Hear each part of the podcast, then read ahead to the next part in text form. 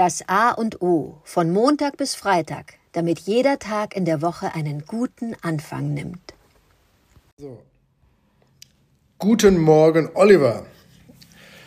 Durch das Segeln auch inspiriert, kommt natürlich jetzt noch das nächste Abenteuer, was ich mit dir besprechen möchte, und zwar Wildcampen.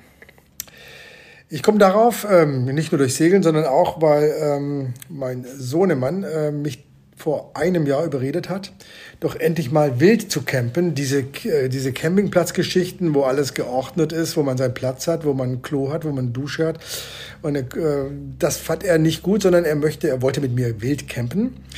Und wir haben, ich nenne ihn jetzt mal den äh, Antiquitätenhändler äh, Jens Feers bei Itzehoe, beim Hungrigen Wolf, hat er eine ganz große, hat er viele Hallen, wo er seine Antiquitäten präsentiert, den haben wir kennengelernt.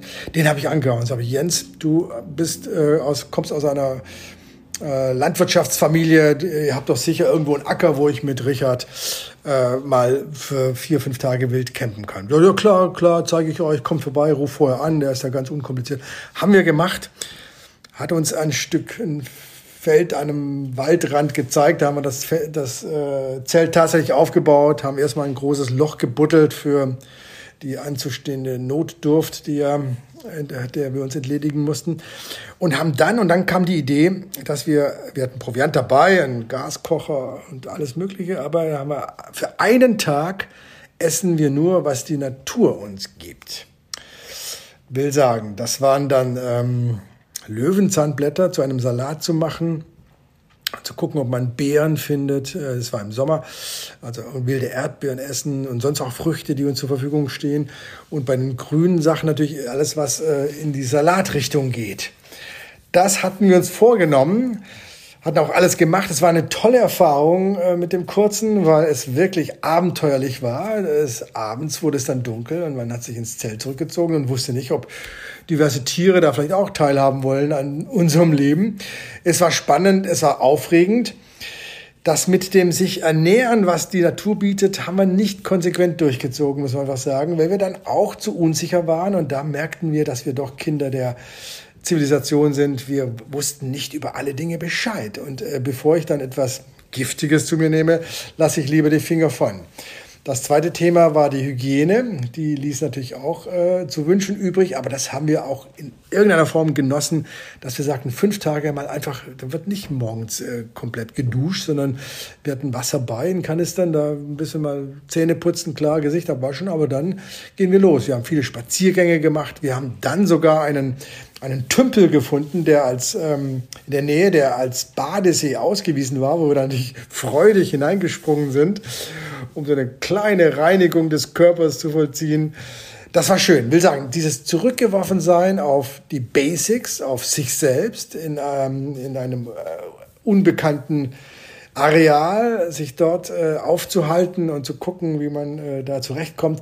Es ist schon schön. Und durch das Segeln, Abenteuer, Abenteuerlustig, wie wir gerade sind, müssen wir schauen, ob wir das auch nochmal wollen. Zwei erwachsene Männer gehen los und campen wild. Das wäre meine Erfahrung, lieber Oliver. Ich bin gespannt, was du vom Wildcampen hältst.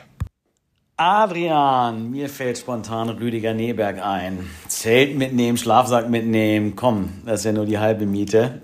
Mach den Neberg. Ja, faszinierend, zu was der Mensch fähig ist, wenn äh, er sich denn, wenn man sich denn auskennt in der Natur und da Überlebenstrainings gemacht hat und weiß, wie ich äh, ähm, überleben kann und mich ernähren kann. Äh, da klar gehört Pflanzenkunde dazu. Esano, letztes Jahr habe ich das erste Mal bewusst Giersch geerntet. Das ist ein Unkraut, wird dem Unkrauten zugeschrieben, ist natürlich, there are no bad plants. Es gibt keine schlechten Pflanzen. Der Giersch gedeiht halt gut, der hat sich irgendwie durchgesetzt. Äh, Schnecken vermeiden ihn, warum auch immer. Äh, den könnte ich, und ich habe ihn dann auch mal wirklich, wenn ich bei Waldspaziergängen war, ich, mir ist überall der Gierstand äh, begegnet, natürlich, weil ich jetzt wusste, wie der aussieht, was ihn äh, unterscheidet. Vielleicht ähm, wäre das der Knackpunkt gewesen. Gierschsalat ist aber nicht so der Burner, aber ist gesund, voller Nährstoffe. Ich habe, ich muss gestehen, ich habe schon mal wild gecampt, äh, wild übernachtet Portugal am Strand, während Interrail in, äh, äh, an Stränden, in Höhlen. Da einmal Kanutour gemacht, Alsterlauf hoch Kaihude, äh, nicht ganz zur Quelle, aber da einfach irgendwo auf eine Wiese uns hingestellt, gar nicht gefragt, ist das erlaubt oder wir haben niemanden um Erlaubnis gefragt, ist ja, wer lang fragt, geht lang irr. Hat geklappt, aber wir hatten Kocher dabei, wir hatten wahrscheinlich Nudeln dabei äh, und da haben wir also jede Menge Bier, Dosenbier und ähm, haben da äh, immerhin wild gecampt, aber nicht mit diesem Überlebensanspruch. Und da muss ich sagen, Hut ab, fünf Tage wild campen ohne äh, fließend Wasser, ohne der, dergleichen. Habe ich, fehlt noch meine Erfahrung. Insofern, äh, ja, bin ich dabei. Mm, äh, ja, was soll ich dazu jetzt sagen? Ne? Lass uns das tun. Ähm, gutes Equipment.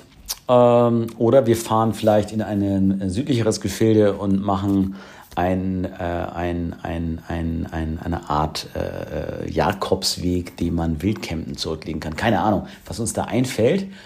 Aber irgendwie sowas, man muss sich ja nicht unnötig mit Regenzeiten oder Matsch äh, quälen. Keine Ahnung, weiß ich nicht. Aber würde ich gerne tun. Ähm, Wildcampen und das eben sozusagen mit der Ernährung aus der Natur ohne eine fünftägige, wir können ja, wie gesagt, ne, drei Nächte, können wir auch, wir können mal klein anfangen, nein, ohne eine dreitägige Fastenkur daraus zu äh, basteln, sondern wirklich mal gucken, was es hergibt. Gute Bestimmung. Wäre noch dann die andere Sache zu sagen, keine Handy, nur quasi zum Notfall. Äh, aber sonst bleibt das Handy aus. Kannst du die, die Pflanzenbestimmungs-Apps, gibst du einfach Kamera drauf und dann kriegst du gleich gepusht, was das ist ähm, macht ein gutes Gefühl, ne? bevor du dir den Salat zubereitest. Und ähm, ja, das kann nämlich wirklich gefällig sein. Ja.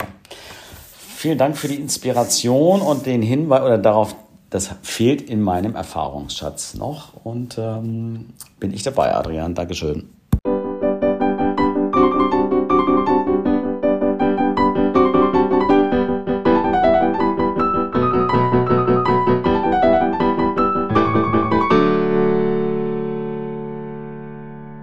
Das war das A und O, der Podcast von Adrian Hoffmann und Oliver Wünsche. Möge es ein inspirierender Tag werden. Wir hören uns am Montag wieder.